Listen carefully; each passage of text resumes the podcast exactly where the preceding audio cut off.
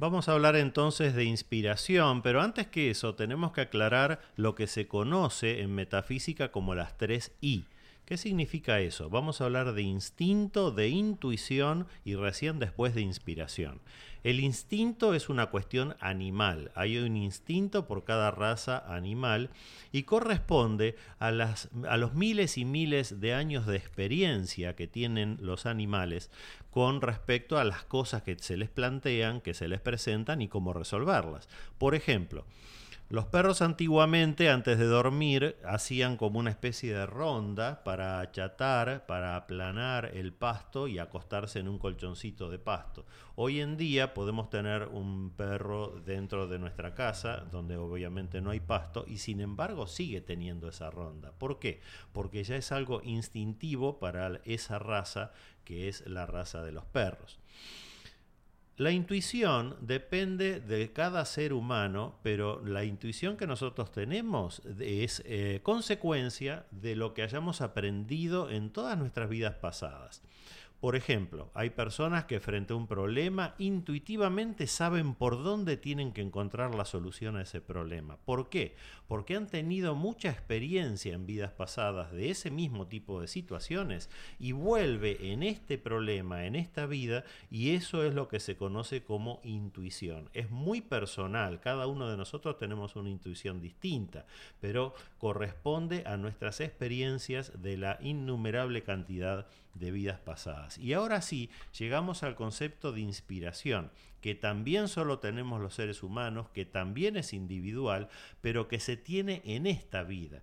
Recibir inspiración significa recibir mensajes desde el plano espiritual. Esos mensajes pueden venir a través de sueños, a través de señales, a través de mancias, que son distintas maneras de conectarnos con el plano espiritual, como por ejemplo el tarot o el péndulo. Todas esas eh, señales o todos esos mensajes que nos dan desde el plano espiritual es lo que se conoce como inspiración. Inspiración tiene un artista cuando está creando su obra. Inspiración tiene un poeta en el momento en que está creando su poesía. Cada uno de nosotros cuando desarrollamos una tarea mediante inspiración es porque tenemos un ejército de ayudantes en el plano espiritual que nos están colaborando. Así que ahora sí podemos, si quieres, Tiamba, meternos de lleno en el tema que tú me propongas. Claro que sí, entonces vamos a hacernos unas preguntas súper importantes. Eh, ¿La adivinación se considera un entretenimiento o es una práctica seria, sincera y verdadera? ¿Es la adivinación producto de los demonios? ¿Por qué hay tantos famosos y políticos que buscan consejo en los adivinos o videntes? ¿Cómo estos métodos de adivinación podemos saber, con estos métodos de, adivinación, podemos saber, Ricardo, qué día moriremos? ¿Por qué la Biblia dice que todas estas prácticas de adivinación son abominables? Los adivinos antes de cada consulta se encomiendan o piden sabiduría al universo. A Dios nos dijiste algunas cosas que son interesantes para esta pregunta, pero te doy la bienvenida. Me encanta que estés aquí. Eres una super personalidad. Te vemos en, en, en todos lados, en Estrella TV, en Telemundo, en Univisión, en La Raza aquí en Estados Unidos, donde estamos nosotros en este momento que es California. Bienvenido, Ricardo. Me encanta, me encanta. Muchísimas gracias. Para mí es un gusto estar aquí colaborando contigo y además te espero que todo lo que estamos conversando le sirva a los oyentes. Tú me hablabas de adivinación, si es buena o mala, si es cosa del demonio. Todo en la vida, y cuando digo todo quiero decir todo, depende de la intención que nosotros le pongamos. La adivinación en sí misma es como un tren. El tren va, el tren viene, pero lo importante es la carga que ese tren lleva encima. Entonces, la adivinación la podemos usar para el bien, pero también la podemos usar para el mal. Podemos eh, recibir eh, adivinación de seres de luz, de verdaderos ángeles, pero también la podemos recibir de verdaderos demonios si nosotros vibramos tan mal que nos conectamos con esas entidades espirituales de baja vibración. Eh, realmente existe y por supuesto depende también de la calidad de la persona que la esté ejerciendo. Hay personas que son simplemente farsantes, mentirosos y que lo único que quieren es timar a alguien por dinero. Y eso existe, no lo podemos negar. También existe en cualquier profesión que se les ocurra. Hay malos médicos, malos arquitectos, malos abogados. Y con respecto específicamente sí del tema de la adivinación, para poder ser adivino se necesita ser medium, se necesita poder conectarse con el plano espiritual y a través de esa conexión recibir información. De acuerdo a la calidad de esa información que nosotros recibimos, hay dos grandes grupos, que son los videntes y los profetas. El vidente es aquella persona que frente a una pregunta, frente a una consulta, puede conectarse mediante mediunidad con el plano espiritual y recibe información para dar una respuesta. Pero esa respuesta es puntual, es la respuesta a una pregunta que le hizo el consultante. Si mañana o en otro momento el consultante vuelve al mismo vidente a volver a hacer otra pregunta, esa pregunta también va a tener una respuesta puntual. Ese tipo de conexiones son del momento. Ahora, hay otro nivel mucho más profundo y más importante para la raza humana, que es el de los profetas. A lo largo de la historia ha habido muy pocos profetas, pero ellos son los que reciben información del plano espiritual para que la misma humanidad haga cambios importantísimos. Profetas, por ejemplo, ha sido Moisés, que ha recibido las tablas de los mandamientos. Profeta ha sido Jesucristo, que introdujo a la humanidad un concepto totalmente novedoso que le costó hasta la vida, que era el concepto del amor cristiano. Profeta ha sido Nostradamus, que ha permitido mediante sus poemas tener información sobre el futuro de la humanidad. Profeta ha sido Madame Blavatsky, que creó la doctrina secreta, o Alan Kardec, que ha creado el kardecismo. Esos son verdaderos profetas, ¿por qué? Porque la información que reciben desde el plano espiritual es una información perfectamente estructurada, monocorde, forma doctrina y permite a la humanidad hacer cambios importantísimos. No solamente hacer una pregunta y recibir una respuesta, sino que son grandes cambios de timón en la conducción de toda la humanidad. Se nos va muy rápido, ya sé que se nos va muy rápido, pero yo tengo que poner un frenito aquí, ¿no? Y preguntar por ustedes. Eh, les voy a explicar que la adivinación, la clarividencia, la evidencia o adivinación es la habilidad de quienes afirman poder predecir hechos venideros por sí mismos o mediante el uso o ayuda de sortilegios. ¿Sortilegios qué, son? Sortilegios puede ser el tarot, la astrología, eh, los residuos de café, ¿eso se llama sortilegios? Claro que sí, las mancias o sortilegios son métodos que se utilizan para recibir la información.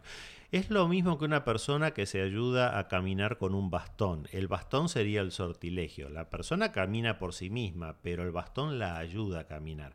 Algunas personas se sienten cómodas consultando mediante el tarot, otras pueden consultar mediante la borra del café o con un péndulo o con distintas mancias. Bueno, esos son sortilegios. Pero lo importante no es el método que se utilice, sino la buena conexión que se tenga con el plano espiritual. Otro, otro, otro, otra definición de sortilegio es atracción misteriosa e irresistible que produce sobre alguien los encantos de una persona o una cosa. ¿Yo puedo ser un sortilegio?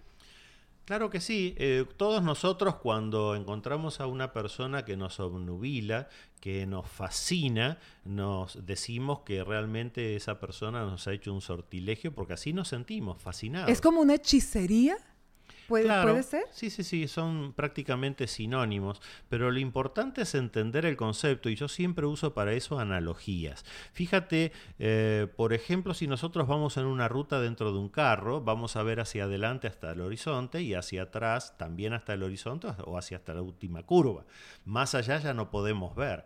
Ahora, si una persona desde un helicóptero está pasándonos información a través de la radio, nos puede decir, carguen combustible porque hasta dentro de 40 o 100 o 200 millas no hay otra estación de servicio. Cuidado porque en 50 millas hay un puente que está roto. Tengan cuidado porque dentro de 20 millas hay animales sueltos en la ruta. Si nosotros no tenemos noción de que desde el helicóptero se puede ver mucho más allá hacia el futuro y hacia el pasado, vamos a decir, pero caramba, ¿cómo nos van a estar diciendo eso si yo no lo estoy viendo? ¿Por qué? Porque nosotros estamos en un espacio-tiempo dentro del carro en el que todo es secuencial. Hay un hoy porque hubo un ayer y después va a haber un mañana. Pero cuando nosotros nos vamos al plano espiritual, haciendo la comparación con el helicóptero, el ayer, el hoy y el mañana se ven en el mismo momento. Es donde vamos cuando tenemos sueños. Por eso en los sueños nosotros podemos trasladarnos tanto en el tiempo como en la distancia con velocidad del pensamiento. Todo es instantáneo. Entonces tenemos que comprender que en el plano espiritual nuestros guías, nuestros asistentes, nuestros asesores permanentemente nos están mandando señales, nos están mandando mensajes. Lo que tenemos que hacer es aprender a interpretar esos mensajes, del mismo modo que tenemos que sintonizar la radio para recibir ese mensaje desde el helicóptero. Y esa interpretación de los mensajes es lo que se conoce como inspiración. También les quiero hablar un poquito de la historia, desde cuándo nació todo esto de la adivinación. Se habla que la escritura dice que hay nueve especies de, adivinación, pero hay muchísimas. Eh, trabajando en este tema me encontré de todo. Se lee hasta los dedos de los pies, hasta las manos, se, lee todo, pero los judíos tomaron todas estas, todas estas supersticiones de los egipcios, estos se las pasaron a los griegos y estos a su vez lo transmitieron a los romanos entre los paganos la adivinación era parte de su religión, era una religión, no es como en este momento que, que, es tan diferente hablar de un tema como este, ¿no? Claro, porque no tiene buena prensa, entonces nadie lo habla, pero todos, y cuando digo todos quiero decir todos, los políticos, los economistas, los grandes empresarios, tienen al lado a una persona que los asesora en estos temas. Por ejemplo, puede ser un brujo, puede ser un chamán, puede ser un metafísico, no importa el nombre que le pongamos, sacerdote, rabino, lo importante es que esa persona que los aconseja les brinda información que va más allá de las cuestiones físicas va más allá del razonamiento. ¿Qué tiene que ver la metafísica en esto de la adivinación, Ricardo?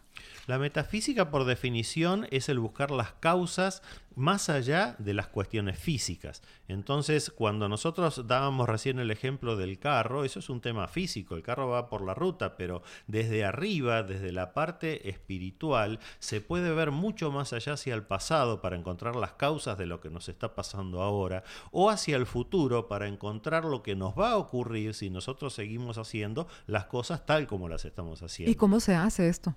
Bueno, mediante mancias, mediante consultas. Y hay muchas personas que ya tienen esa capacidad y directamente le llegan a la mente cuestiones que son la respuesta a las preguntas que están haciendo. Pero no sabemos, no lo entendemos. Bueno, hay personas que sí lo hacen porque ya al tener la capacidad y haber, al haber verificado que eso les da resultado, ya saben que esos mensajes llegan.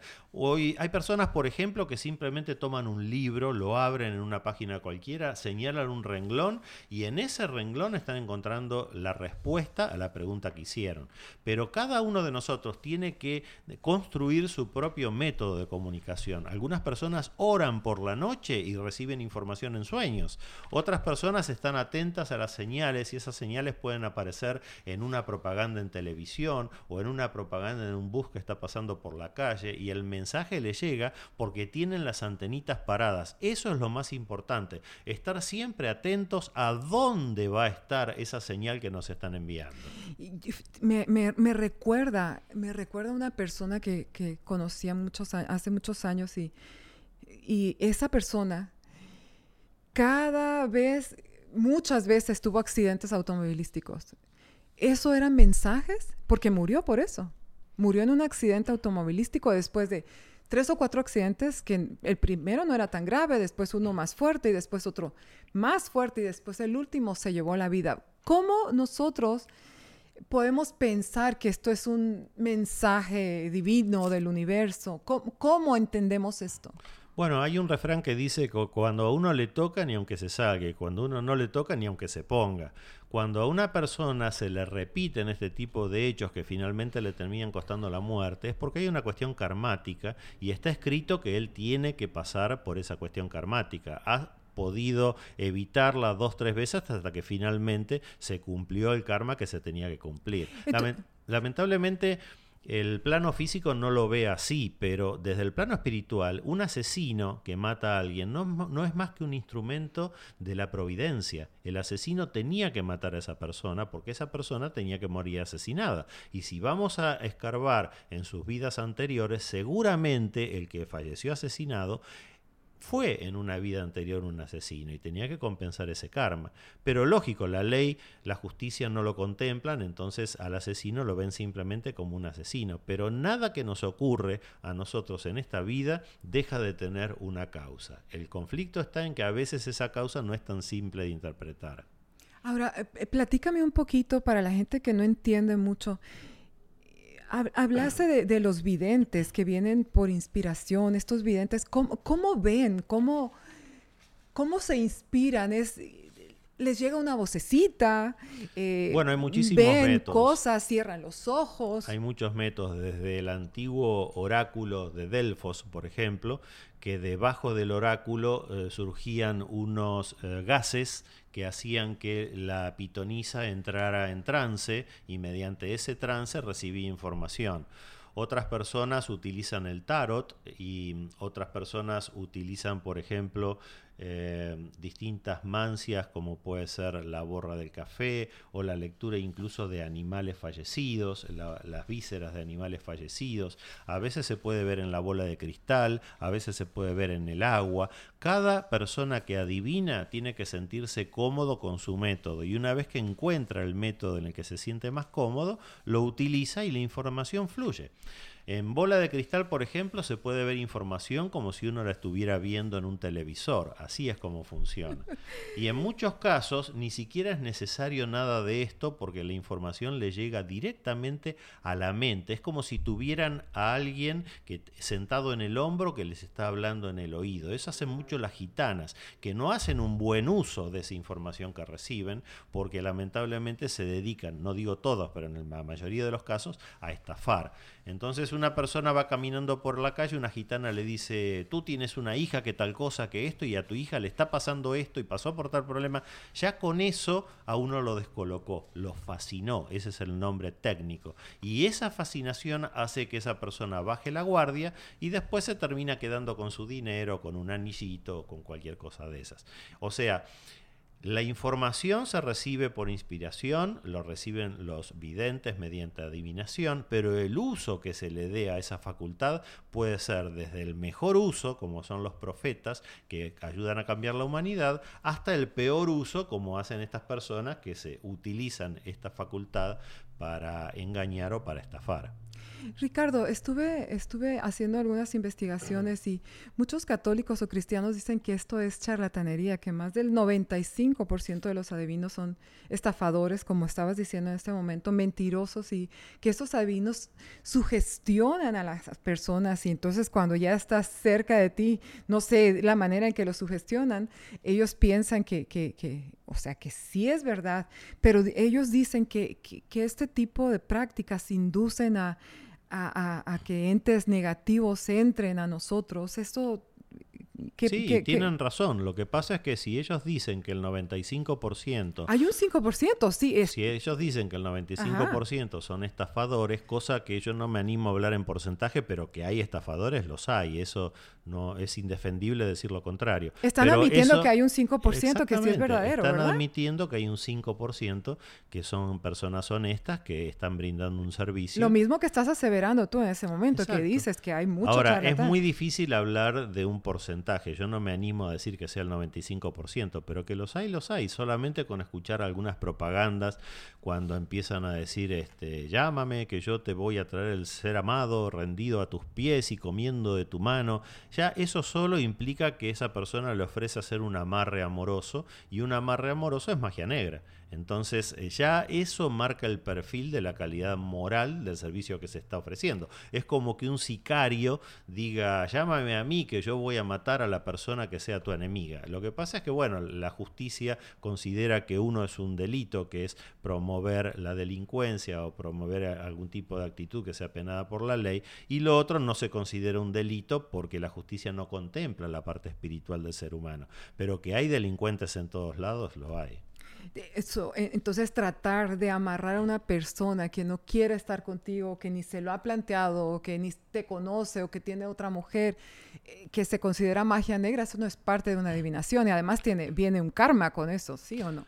Por supuesto, em, existe el bien, existe el mal. Cada uno de nosotros tiene el libre albedrío para hacer lo que quiera, pero las herramientas, las técnicas que se utilizan son las mismas. Lo único que cambia es la intención. El mismo bisturí que en manos de un cirujano puede salvar una vida en una operación, ese bisturí en manos de un asesino quita una vida porque puede matar a otra persona con el bisturí. Así que todo depende de la intención. La magia existe y se conoce como el movimiento de energías sutiles para conseguir un fin. Ahora, la magia negra se define como el ataque mediante energías sutiles a una persona o el ataque al libre albedrío de una persona. Por eso nosotros decimos que lo que se vende comúnmente como magia roja o magia del amor, mentira, es magia negra, porque lo que están haciendo es atacando el libre albedrío de esa persona que no quiere estar con nosotros. Por supuesto, se lo puede amarrar, se lo puede obligar a venir, pero lo que están atrayendo es la sombra de esa persona. Están atrayendo un zombie nada más, no a la persona que nosotros queremos que venga y lamentablemente muchos no confían en su propia estima, tienen muy baja autoestima, entonces recurren a estas personas que generalmente cobran muchísimo dinero porque el que está haciendo magia negra sabe que le vende el alma al diablo y eso se cobra muy caro. Y recurriendo a estas personas consiguen eso por un método que es deleznable, que es sumamente reprobable. Nosotros podemos cortar amarres amorosos, sí, eso está permitido y eso es magia blanca, pero lo que no podemos es hacer amarres amorosos. Eso ninguna persona de bien, ninguna persona bien nacida ni decente debería ni siquiera pensar en poder hacerlo. Así que no es recomendable. También se habla de sectas y se nombra algunas iglesias, inclusive cristianos, como el eh, pentecostal, mormones y otros que están practicando la adivinación. ¿Por qué? ¿Por qué crees que esto está pasando si la iglesia siempre estuvo en contra? Inclusive hay versos de la Biblia que dicen que esto es abominación. Claro, lo que pasa es que la que estuvo siempre en contra de la adivinación fue la Iglesia Católica, pero justamente por haberse quedado en el medioevo ha empezado a perder poder frente a otras iglesias cristianas que sí contemplan esta dualidad del ser humano como cuerpo-espíritu y le brindan soluciones que están al alcance de la mano y que realmente hacen mucho bien a la gente. Los pentecostales, los carismáticos utilizan energías para poder armonizar a las personas en sus misas y eso está bien porque es, es algo positivo para esa persona que tiene un conflicto conflicto energético y esta gente se lo resuelve. no tiene nada de malo. Es que la vida es energía, ¿no? Energía que tú siempre tienes que inyectarle a todos sus proyectos, a tu vida, a tu camino, a todo. Sí, me, no me equivoco, ¿verdad? Es totalmente así. Vida y, y, energía son sinónimos. Así que no tenemos nosotros que dudar frente a cualquier conflicto que tengamos que pueda estar relacionado con un tema energético, con un tema espiritual. Tenemos que buscar ayuda para resolverlo, porque se pueden resolver. La Biblia también tiene un pasaje que dice, y está en Jeremías 14, 14, por si alguien lo quiere buscar, dice, falso profetizan los profetas en mi nombre, no los envié, ni les mandé, ni les hablé. Visión mentirosa y adivinación y vanidad y engaño de su corazón os profetizan. ¿Qué, tú piensas de, esto, de este pasaje de la Biblia? Que es totalmente cierto. Por eso alguna vez te dije que media Biblia habla siempre a favor y media Biblia habla siempre en contra de los mismos hechos. Es como dicen los abogados cuando tienen que trabajar con un cliente. Media biblioteca la tengo a favor, media biblioteca la tengo en contra. De acuerdo a lo que yo quiero hacer con el cliente, es la que voy a usar. Si quiero atacarlo porque soy fiscal y tengo que demostrar que ese cliente es eh, un delincuente, voy a usar esta media biblioteca y si lo tengo que defender porque es mi cliente y soy su abogado defensor, voy a usar esta otra media biblioteca. Después el que dictamina es el juez. Acá pasa lo mismo.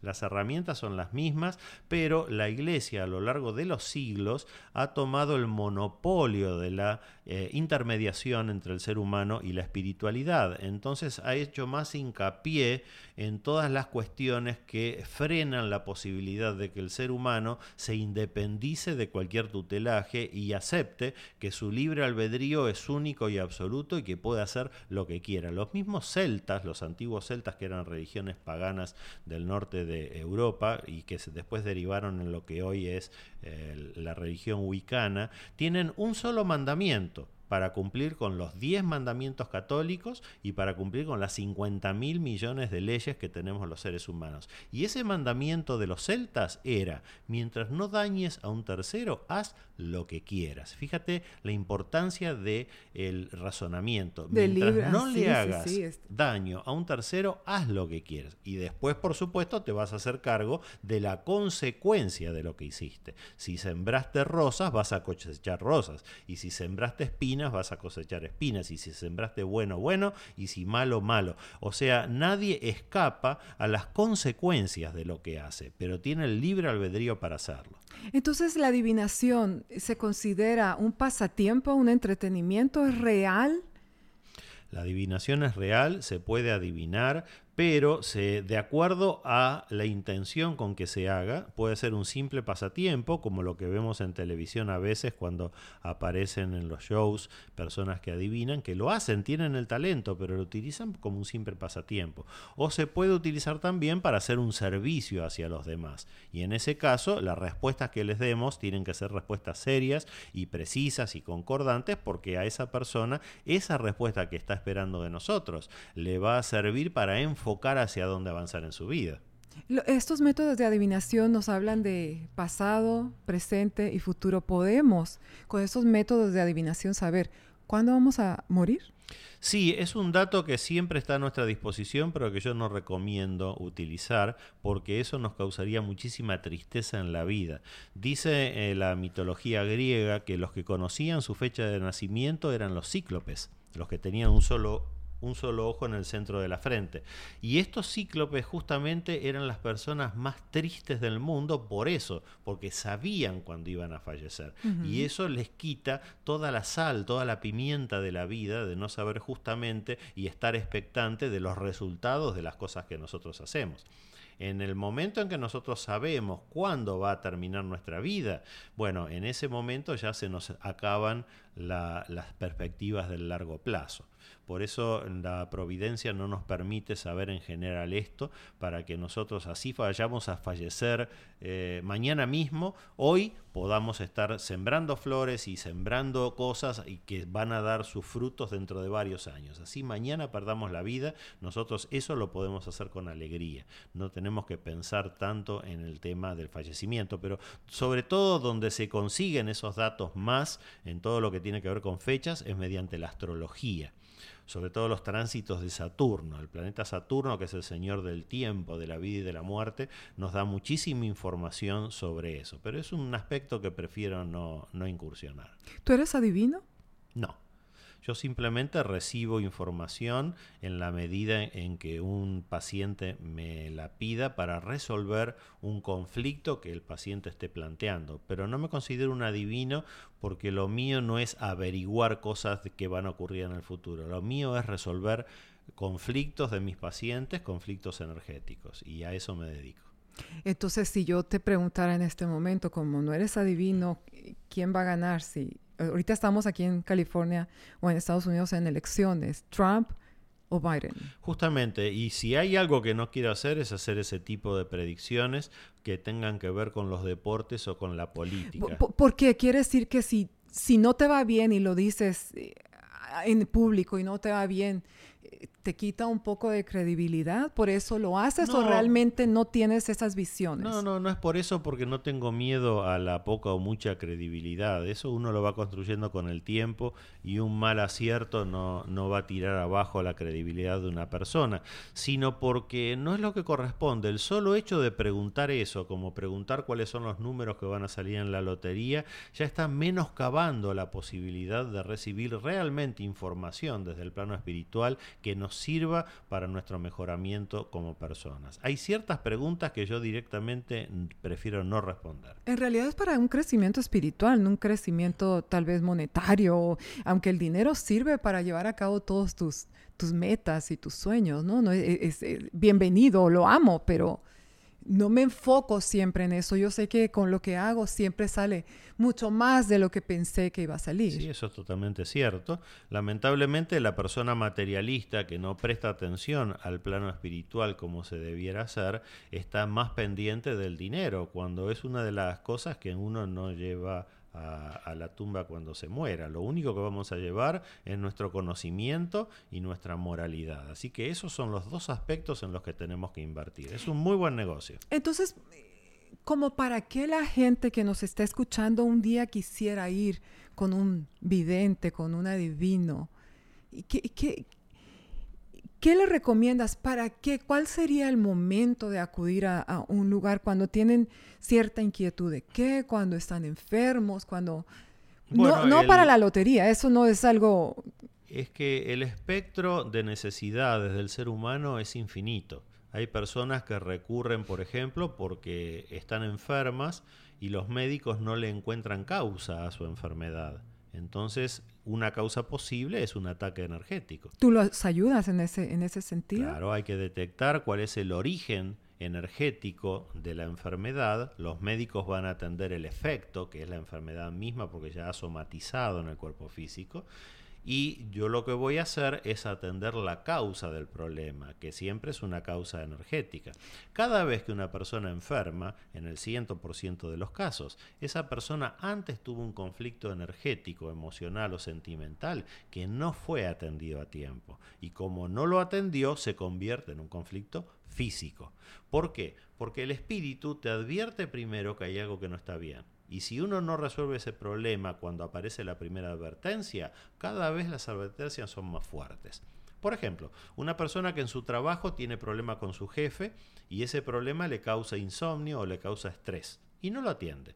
Ese estrés le va a cambiar el pH del organismo y va a provocar acidez estomacal y no la atiende. Y esa acidez estomacal se va a transformar en una úlcera, que si no la atiende se transforma en un cáncer y que si no lo atiende el paciente se muere. O sea, el que le está avisando que hay algo que no está bien es el espíritu, mediante la enfermedad. Hay un libro muy interesante de dos psicólogos europeos que se llama La enfermedad como camino, en el que nosotros tenemos que saber aprender a leer las señales que nuestro propio cuerpo nos da, porque cada vez que aparece una enfermedad es porque antes tuvimos un conflicto que no fue atendido a tiempo. Y la mejor manera de vivir saludable y no tener ninguna enfermedad es vivir en armonía. ¿Cómo se vive en armonía? Muy simple. Hay que pensar, decir y hacer lo mismo.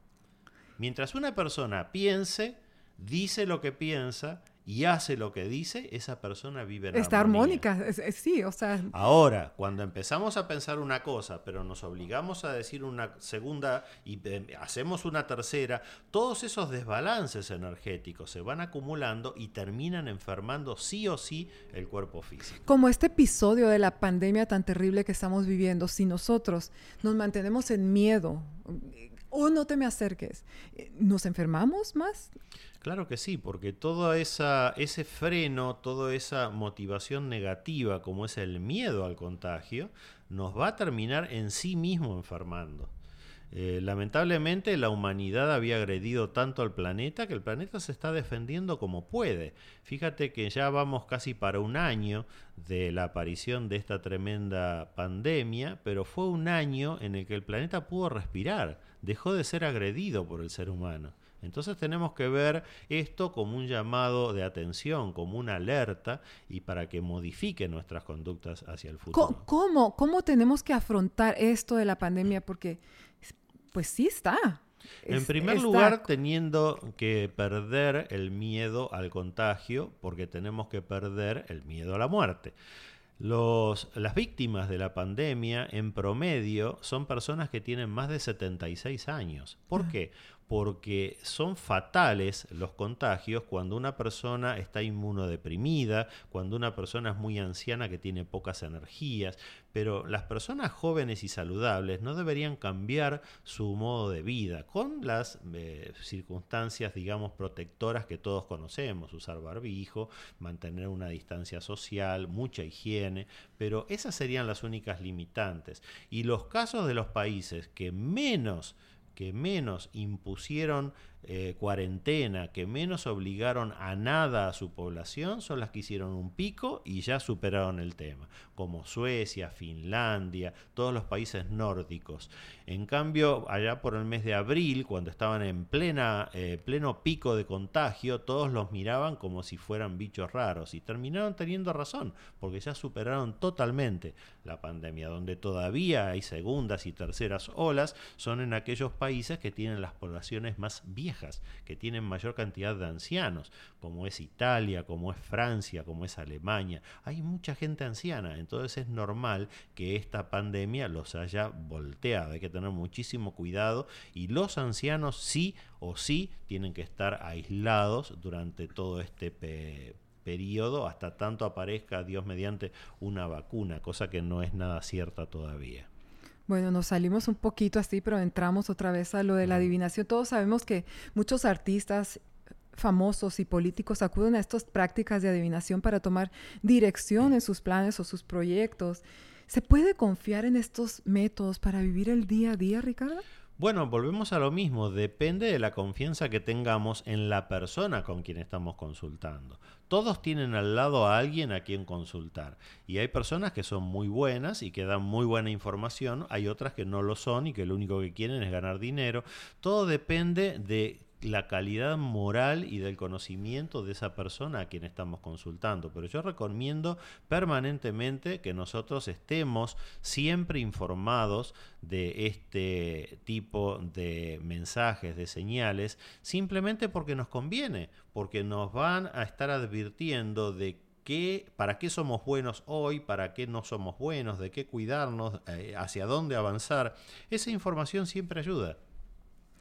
¿Hay alguna, alguna recomendación que tú nos puedes dar a nosotros para, para sentir que el cuerpo nos está hablando, que el universo nos está hablando? ¿Hay algún tipo de guía que a nosotros nos ayude para entrar en... Es muy simple, por ejemplo, aprovechar la energía de los días, aprovechar la energía de los nombres, aprovechar la energía de la fecha de nacimiento haciendo una carta astral. Cualquiera de nosotros puede hacer eso y lo puedo hacer de un modo muy simple. Por ejemplo, hablando de los días, no es lo mismo la actividad que nosotros debemos desarrollar un día lunes que un día martes, miércoles, jueves o viernes. ¿Por qué? Porque cada uno de esos días tiene una energía que le es propia. El día lunes, que el nombre lunes deriva de la luna, eh, tiene energía femenina tiene un color asociado que es el color plateado. Entonces, en ese día es bueno desarrollar todas las actividades receptivas, porque la mujer misma tiene una energía receptiva. El martes es el día masculino por excelencia, porque martes deriva del dios Marte, el dios de la guerra. Entonces es un día para vestirse de rojo, para desarrollar actividades deportivas, para todo lo que tenga que ver con enfrentamiento o con actitudes que eh, impongan, que en definitiva es esa es la actitud masculina. El miércoles es el día de la comunicación por Mercurio, que era el antiguo Hermes, el dios que llevaba y traía mensajes entre los humanos y los dioses. Es excelente el día miércoles para todo lo que tenga que ver con la comunicación. Mercurio es el planeta regente de Géminis. El color para usar el miércoles es el color azul, que también es el color de la comunicación. Nosotros debimos haber eh, haber grabado esto el miércoles. Por ejemplo. ¿Y por qué no me dijiste? Bueno, porque, porque tú pusiste el día, ¿eh? Sí, yo no estoy diciendo que haya que hacer las cosas de acuerdo Pero sí se recomienda al día. Sí se recomienda cuando es más energético para Exacto. Ah. Fíjate que el sábado, por ejemplo, es el día que está directamente relacionado con la opresión, con la muerte, con todo lo que tiene que ver con cosas densas. Lo más denso que puede hacer el ser humano que es el sexo, por ejemplo, lo que mueve energías más densas. Bueno, el sábado es el mejor día para tener sexo. Fíjate que es tan densa la energía del sábado que los días sábados aumenta la tasa de suicidios. Si se hace una estadística de los días que elige la gente para suicidarse, se suicidan el día sábado muchísimo más que cualquier otro día. Quiere decir que porque no tienen una pareja para hacer sexo. Puede ser. Ahora, si lo que quieres es hacer el amor, el día ideal para hacer el amor es el día viernes. ¿Por qué? Porque es la energía de Venus, la Afrodita de los griegos. Esa energía que está relacionada con el amor, pero no entendido como sexualidad, sino como amor de ser humano, amor como emoción, como intención, como deseo. No, es que eh, también el sexo cuando se hace con amor es un sexo también delicioso. Sí, por supuesto, pero tenemos que hacer esa diferenciación. O por lo menos conocer a nuestra pareja en viernes, enamorarla para tener sexo en sábado. Ok, hay que salir a, hay que salir a buscar. ya saben, mis niños. Eh, este, ah, ¿se, ¿se, estudia para ser adivino? No, lamentablemente no se estudia ¿Por qué tú has estudiado tanto? Porque, bueno, tú estás considerado no adivino, pero en otras materias que son súper importantes, pero el tema es que lamentablemente desde el medioevo todo lo relacionado con la espiritualidad se dejó de enseñar. Antes la enseñanza de la espiritualidad era una enseñanza esotérica, o sea, los maestros les enseñaban a los iniciados en secreto, en, el claustro, en contrario a lo exotérico, que es la información que le llegaba al público. Pero lamentablemente desde el medioevo se dejó de estudiar, entonces hoy en día no hay muchos centros en donde se pueda estudiar. Yo recomiendo siempre ir a las fuentes. ¿Y cuáles son las fuentes? Los principales libros de los autores. Leer a Platón, leer a Aristóteles, leer a Madame Blavatsky, leer a Alan Kardec. Cualquier libro sobre kardecismo va a ayudar a entender esta fenomenología y el intercambio de información, como estábamos diciendo, entre el plano espiritual y el plano físico. Y entonces, ya hablamos un poquito de esto y más o menos dimos la respuesta, pero ¿hay honestidad en este rubro? ¿Hay dinero cuando te dedicas a esto? Sí, siempre que uno trabaja necesita una compensación, eso es lógico. Ahora, honestidad, bueno, depende de, eh, como siempre digo, la persona a la que uno recurra. Hoy en día no hay que hacer caso a las propagandas, no hay que hacer caso al llámame a mí que yo te voy a ayudar. No, no hay que hacer caso a eso, hay que hacer caso a los reviews, hay que hacer caso a las experiencias ajenas. Cuando alguien necesite recurrir a una persona, tiene que buscar información de, las de los que hayan ya recurrido a ella y tener información de primera mano. Hoy en día ya no importan las propagandas si son lindas o malas, cuando uno va a comprar algo, lo primero que busca son las estrellitas que le puso eh, Yahoo o que le puso Google, porque ahí es donde está la información. Ricardo, yo hace muchos años fui con, acompañando a una persona que decía que estaba enferma y que iba con una persona que te veía el iris del ojo y te decía qué tenías de enfermedad. Sí, eso existe. Se llama ideología. Y hay que saber hacerlo. Yo no lo practico, pero lo estudié. Los colores y las formas en el iris te determinan distintas enfermedades en el cuerpo físico. Así como hay personas. Estudiaste. A ver, a ver, BM. ¿Qué ves? No me digas nada malo porque no lo creo, ¿ok? No, pero yo no, es que no estoy viendo nada malo, ese es el tema. Estás viendo lindo. No, ni lindo tampoco, nada malo, no estoy viendo bueno, no malo. Lindo, eso, claro, está, Pero cuando alguien ve una enfermedad, eh, enseguida surge. surge en la escritura, en la grafología, surge en la carta astral, surge en, A veces no tenemos ni que consultar, ya la información nos está llegando porque claro, uno hace tantas consultas y, eh, tiene tan entrenado este sistema que de... Que tu inspiración está súper elevada. Yo, por ejemplo, uso muchísimo en la radio el tarot y hago lecturas de tarot. Pero cuando el paciente o, el oyente en ese caso está haciendo una pregunta, yo ya sé las cartas que van a salir. So, retomo la pregunta. ¿Se estudia? Porque tú tienes que saber ¿Qué te dice el tarot? No solamente por inspiración. Pero claro, hay, hay muy buena bibliografía sobre tarot, sobre cómo manejar un péndulo, sobre cómo hacer regresiones. El eh, doctor Brian Weiss, que es un lo amo. psicólogo. lo amo. Por eso, él mismo empezó como psiquiatra, era jefe de psiquiatría del Hospital Mont Sinaí, uno de los más importantes. Claro, entonces él se empezó a encontrar frente a situaciones que no debían pasar, pero él dice, me están pasando a mí, lo estoy viendo, ¿cómo lo voy a negar? Y ahí entonces incursionó en lo que hoy es uno de los métodos de regresiones a vidas pasadas que más se utilizan, que se llama por sofrosis. El paciente no pierde nunca el conocimiento, solamente entra en un estado de eh, profunda relajación que se llama estado alfa y ahí es cuando tiene las experiencias que tiene que tener en sus vidas pasadas.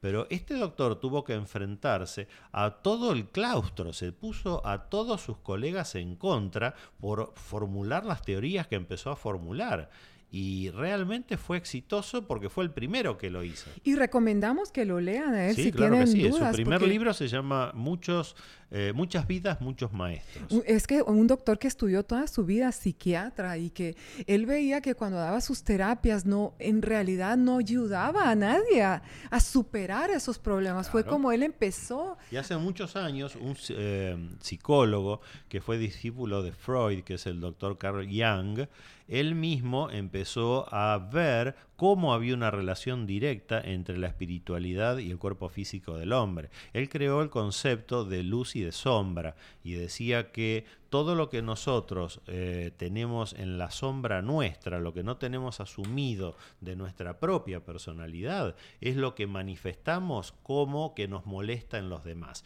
O sea, dentro de este concepto teórico, cuando una persona dice, a mí me molesta mucho la mentira porque no tolero a los mentirosos, porque cuando encuentro un mentiroso lo detecto y eso es lo que más me molesta, es porque esa misma persona tiene esa faceta en su personalidad, pero no la puede asumir entonces lo proyecta en otro y ahí entonces dice me molesta. Lo que le está en realidad molestando. ¿Realmente, es su ¿realmente crees esto? Porque yo he tratado de, de, pensar por qué yo estoy tan enojada con esta persona y no quiero ni oír nombrarla, pero yo no creo que soy igual que ella. Entonces, no, no, no, no igual. Es la faceta que no, esa persona te está mostrando algo que tú no tienes asumido de ti misma y por eso te molesta tanto. Te está metiendo el dedo en la herida. Y ese concepto se desarrolla también en un libro que creo que alguna vez nombramos, que es eh, La enfermedad como camino. Este libro tiene dos partes. La primera es teórica y desarrolla todo este concepto de la sombra junguiana. Y la segunda parte es práctica y desarrolla una relación directa entre la enfermedad y el conflicto energético que le da origen. Hay algunos que son clásicos. Por ejemplo, una persona que sufre de los dientes o de las encías es una persona que tiene baja autoestima. Una persona que tiene artrosis es una persona que no sabe tener flexibilidad frente a la vida y así podemos seguir con, todas las enfermedades. Una por una la van desarrollando en la segunda parte de ese libro. De, las enfermedades. La enfermedad como camino. La enfermedad como camino, sí, Que recomiendo, por supuesto. Sí, por supuesto, hay que buscar y, encontrarnos en, esas, en, Por eso te decía que no hay una universidad que te enseñe estas cosas, hay que ir a las fuentes, hay que eh, recomendar y aceptar, leer a los básicos, a los principales de toda la historia y ahí vamos a encontrar las respuestas. Y aquellas piezas del rompecabezas que no encastren en nuestro personal rompecabezas, la tenemos que descartar. Ya sé que nos estamos extendiendo mucho en el tema y entonces yo lo que les pido es que si ya llegaron al trabajo, le dejen pausa y lo retomen después, porque no podemos irnos todavía, Ricardo.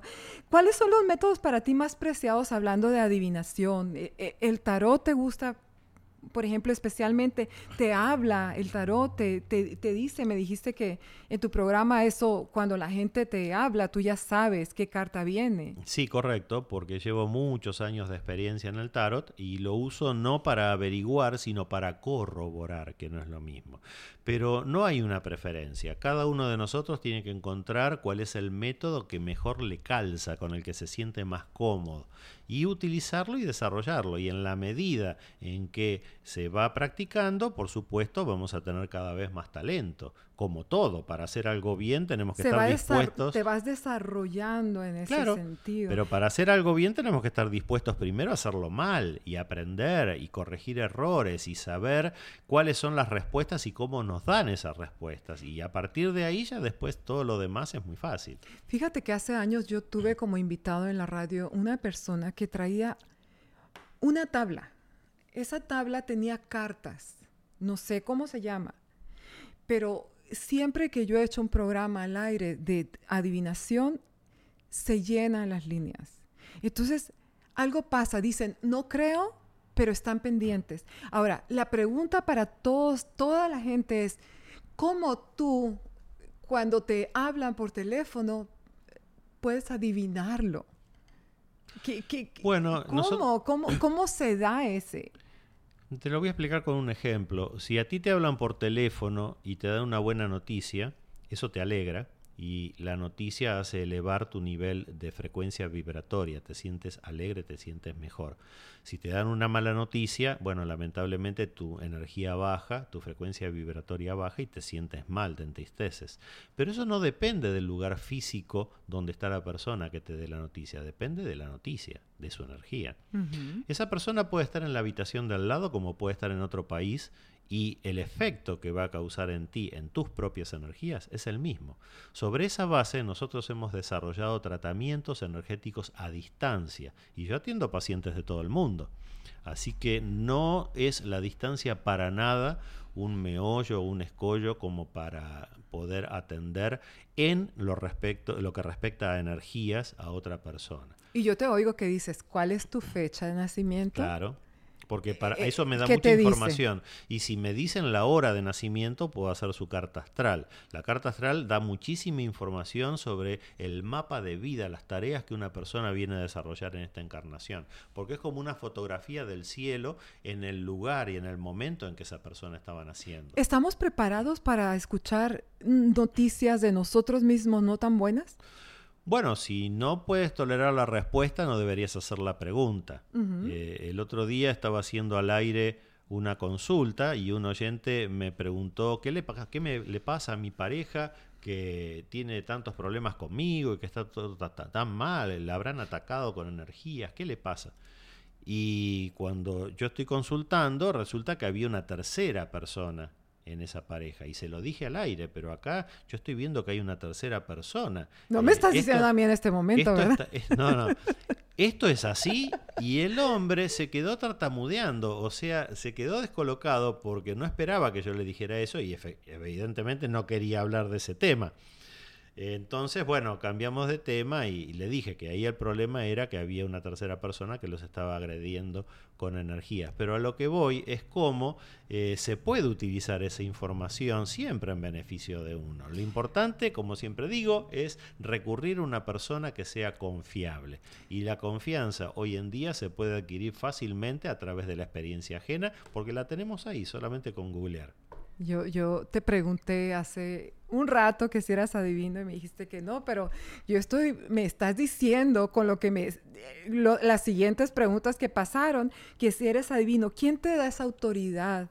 Para, para, revelar el futuro. Es que eso no es autoridad. ¿Le pides permiso a alguien? ¿Hay alguna entidad? Yo, yo trabajo con mis asistentes espirituales. ¿Quién es mi vida? ¿Quiénes son tus yo asistentes? No, yo no lo conozco, pero no importa el nombre que le pongamos. Si nosotros queremos comunicarnos con nuestro asistente espiritual y pensamos que es Jesús, entonces ese asistente se va a poner una gorrita que dice Jesús. Y si pensamos que es la Virgen María, se va a quitar la gorrita que dice Jesús y se va a poner otra gorrita que dice Virgen María, o Dios, o abuelito fallecido, o ancestro. No importa el nombre que le demos. Es la persona que en el plano espiritual tiene la tarea de colaborar. Es la, pregunta es porque he leído a Connie Méndez, no sé si muchos la conozcan eh, que ahorita vimos que pensé que era colombiana, es venezolana, y entonces ella, empecé a estudiar metafísica yo hace muchos años y me, no, mi experiencia no fue tan buena. Yo empecé a leer esos libros y me los comía, le compraba y compraba y compraba. Y un día me pasó una experiencia bastante, me dio mucho miedo. Pero por eso, por eso te pregunto, ella sí dice que hay maestros ascendidos y, tienen todos nombres, que les hablas o les pides permiso. Pero te repito, Jesucristo hay uno solo. No hay varios, hay, uno. Cuando nosotros oramos o nos comunicamos Él es un maestro ascendido. Sí, pero no es él el que nos contesta. Okay. Es nuestro asistente espiritual que se pone la gorrita que dice Jesucristo, porque nosotros le oramos a Jesucristo. No importa a quién se le ore, lo importante es entrar en conexión con ese plano espiritual. Y va a venir quien tenga que venir. Y en el caso de que lo que nosotros preguntemos esté fuera de su alcance, porque recordemos que una entidad espiritual es una persona como nosotros. ¿Qué pasa cuando tú no, no puedes descubrir en un cliente tuyo? Tiene un ejército de asistentes y va a llamar al que corresponda. Siempre hay una respuesta. porque va a llamar a la persona correcta para que nos dé la respuesta correcta. O sea que tú nunca te quedas callado y nunca dices, no puedo contestarte ahorita. Sí, sí, sí, sí. En el caso de que eh, por algún motivo, hasta que yo desconozca el motivo, pero en el caso de que haya un motivo por el cual un consultante no deba recibir una respuesta, te lo dice. Porque no es el momento. Porque no es el momento, o porque no la va a tolerar, o porque es una respuesta inapropiada, una pregunta inapropiada. En esos casos directamente se niegan a contestar. ¿Has invocado a los muertos? Pero es que no hay muertos. un asistente espiritual es un muerto. Bien. Es una persona que ha fallecido y que cuando llegó al plano espiritual tiene como tarea a colaborarnos. Todos tienen tareas. Por eso cuando alguien dice, uy, se murió, que descanse en paz. Mentira. Nadie descansa en paz en el plano espiritual. Porque siguen trabajando tanto o más que lo que nosotros trabajamos en este plano físico. Todos tenemos ese, ese, ese poder y esa energía para descubrir cosas ¿cómo se dice? ¿Inframundo?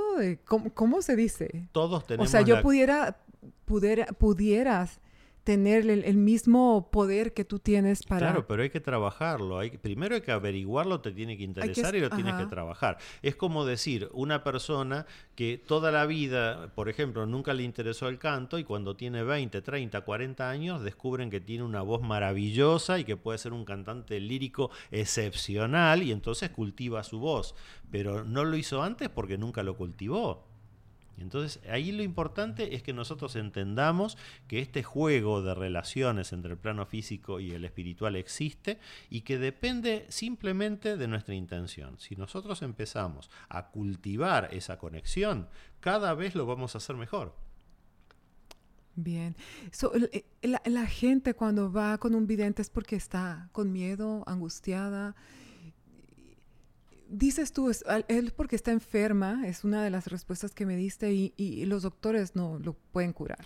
Ese es uno, de, los es uno de los casos. En otros casos se recurre... O es miedo a, seguir caminando porque está todo muy triste, muy gris en su vida. Que todo depende del propio nivel de autoestima. Hay personas que tienen una autoestima suficiente como para no necesitar ningún asesoramiento, ningún tipo de... ¿Es porque eres fuerte espiritualmente? Bueno, eso, esa es la autoestima. Autoestima se define así, tener un suficiente nivel de energías como para poder enfrentar cualquier vicisitud en la vida sin que te tiemble el pulso. Si mañana eh, alguien va a su casa y se prende fuego, bueno, una persona dice, ¡ay, se me quemó mi casa! ¡Pum! y se pega un tiro. Y otro dice, se quemó mi casa, bueno, ahora voy a hacer una casa más grande, voy a hacer una casa mejor y va a ser una casa más bonita desde las cenizas de esta que se quemó. Y lo hace porque tiene esa energía. Todo depende de nosotros. Oye, también, también yo tuve alguna vez contacto con estas piedras que se llaman las runas. Era, de repente este tema a mí me, me apasiona mucho. No, no, yo digo que no creo en cosas negativas, pero nunca pensé que esto moviera mi, mi, mi, mi mundo, mi entorno, pero es algo para mí muy mágico cuando hablo de esto. Si tú ahorita tú tuvieras tus cartas aquí, me dijeras, yo me, me emociono mucho, me gusta mucho, no sé qué hay más allá, no sé si voy a creer, si no voy a creer, no sé si me entiendes lo que te quiero decir. Yo creo que como esto le pasa a mucha gente, pero yo hubo un momento en mi vida que era un momento con muchos problemas y yo me compré unas runas. Y entonces las runas tenían su instructivo y yo empecé todos los días me ponía a leer qué quería decir esto. Las tiraba y me leía, dice que yo me leía mi futuro. Pero después con, tú sabes, nosotros somos, eh, las religiones nos atan mucho, son ataduras. Y, y, uno se regresa al camino. Entonces, cuando tú te regresas al camino de donde te quisiste salir un poco, te dicen, Todas estas cosas de adivinación tienes que ponerlas los santos en un dese y los quemas, porque si no te vas al infierno. Entonces yo quemé, yo quemé mis runas, pero era algo que me, me, gustaba mucho, me impactaba mucho y siempre documenté bueno, pero no, todo. No, no sería tu momento, no sería tu momento. Cada uno de nosotros tiene que esperar el momento apropiado para que todo se desarrolle y fluya. Y el otro tema es que también a veces nos ocurre que lo que nosotros desarrollamos como proyecto después nos aburre en la práctica. Entonces necesitamos desarrollar nuevos proyectos para no llegar a aburrirnos. ¿Te pasa a ti como Géminis? Claro que sí, y que los proyectos los haga otro. O sea, el placer del geminiano está en pensar y crear de la nada algo que sea positivo, pero después llevarlo a la práctica, cuando empieza la rutina del día a día con lo que uno creó, eso que lo haga otro. Sí, te va, no, nos da placer. No nos interesa mucho. es como estamos buscando. Y mucho ojo, Paula. no por lo menos yo soy así. Yo digo, si ya no tiene esta persona nada que me entretenga, ya no quiero estar ahí. Y, se oye feo, pero así es. Bueno, pero eso te ocurre a ti que tienes esa expectación astrológica. Debería tener alguna ascendente o no sé. No, solamente con el sol en Géminis es suficiente. Pero más allá de eso, hay otras personas que no son así. Entonces ahí es donde empiezan las compensaciones. Es que es tan lindo venir a vivir a este, a este plano, ¿no? y y tener todas esas experiencias que nos vamos a, llevar, aunque no nos acordemos, pero yo creo que en la práctica sí vamos a saber para dónde vamos, cómo vamos y cómo lo hacemos. Vamos a hablar un poquito ya. Nos tenemos que ir hace 30 minutos, pero todavía seguimos aquí. Los videntes, que, ya hablamos, eh, más famosos, que uno de ellos fue Nostradamus. ¿Qué, qué puedes decir de él? Bueno, Nostradamus fue realmente una persona muy capaz, tenía una conexión tremenda con el plano espiritual, recibía información precisa y concordante que él anotaba en cuartetas, en versos, pero el gran problema es la fecha en la que él nació.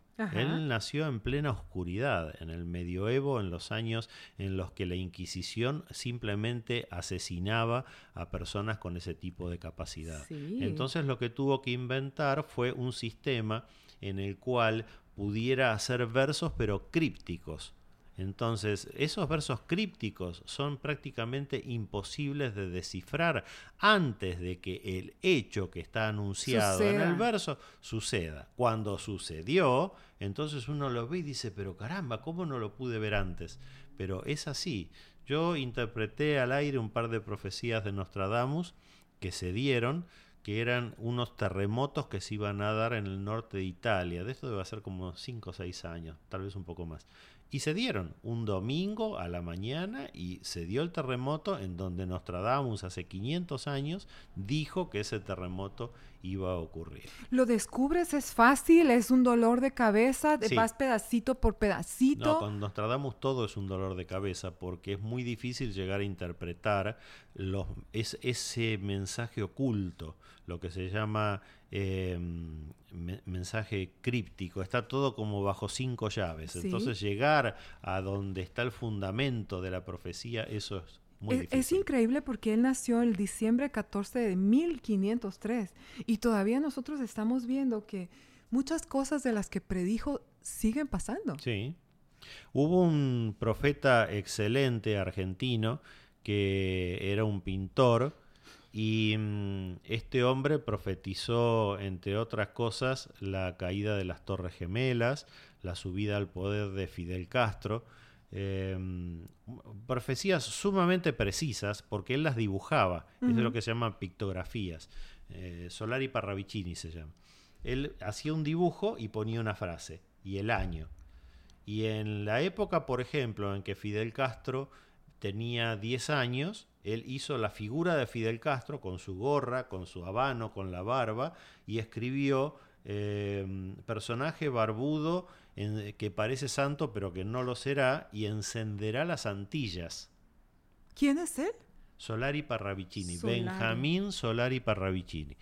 Es un argentino que cuando tenía 12, 13 años empezó a recibir la visita de un amigo imaginario, le empezaron a dar mensajes en sueños y cuando se quiso acordar estaba escribiendo. Era como que alguien tomaba posesión de su mano. Y... Sí, hay mucha gente que hace eso. Madame Blavatsky, por ejemplo, escribió una obra que se llama La Doctrina Secreta y ella prestaba una mano a cada entidad espiritual. Entraba en trance y le ponían asistentes papeles y ella escribía con las dos manos. Por supuesto no tenía ni idea de lo que estaba escribiendo, pero todo eso después se compaginó en la doctrina secreta. Chico Javier, por ejemplo, que es otro excelente, ya falleció, fue otro excelente medium brasileño eh, también le ponían eh, papeles y, él iba escribiendo con las dos manos. Como esta señora Baba Banga, ella. Sí, ella nació ciega, no veía absolutamente nada y sin embargo tenía un don de profecía tremendo, era una rumana.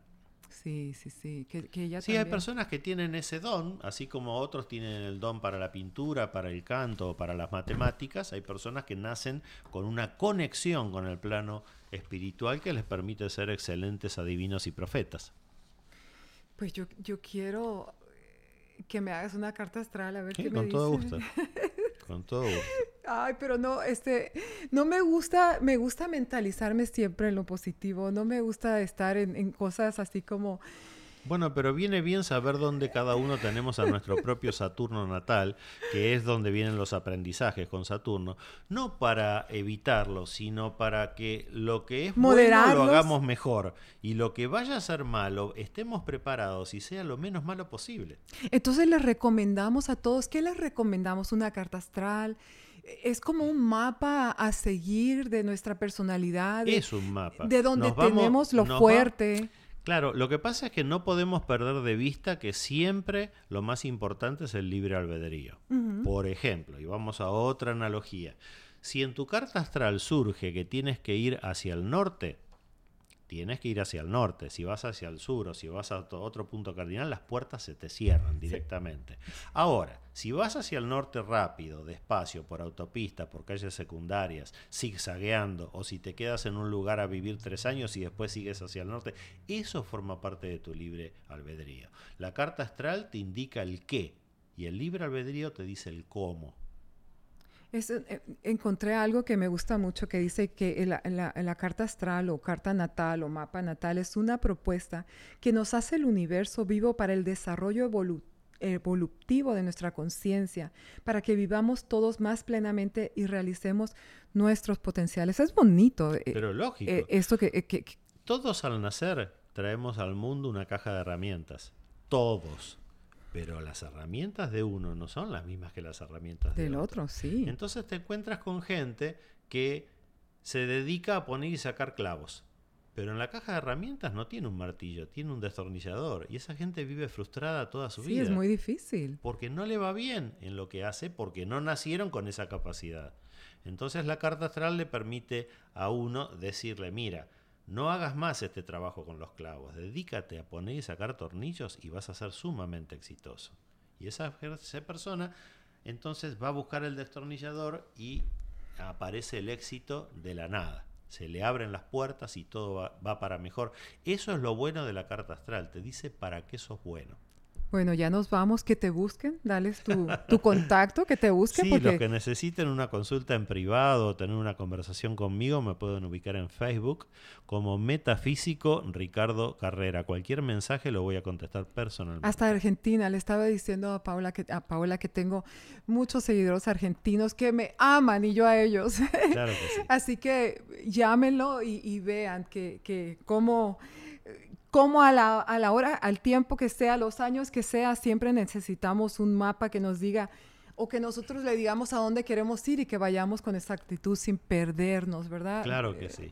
Y muchísimas gracias por tu invitación. Y, y, yo les quiero decir como siempre que los amo y que los amo mucho y que libre albedrío es la potestad que cada uno de nosotros tiene para obrar, decidir, pensar y hacer lo que creemos.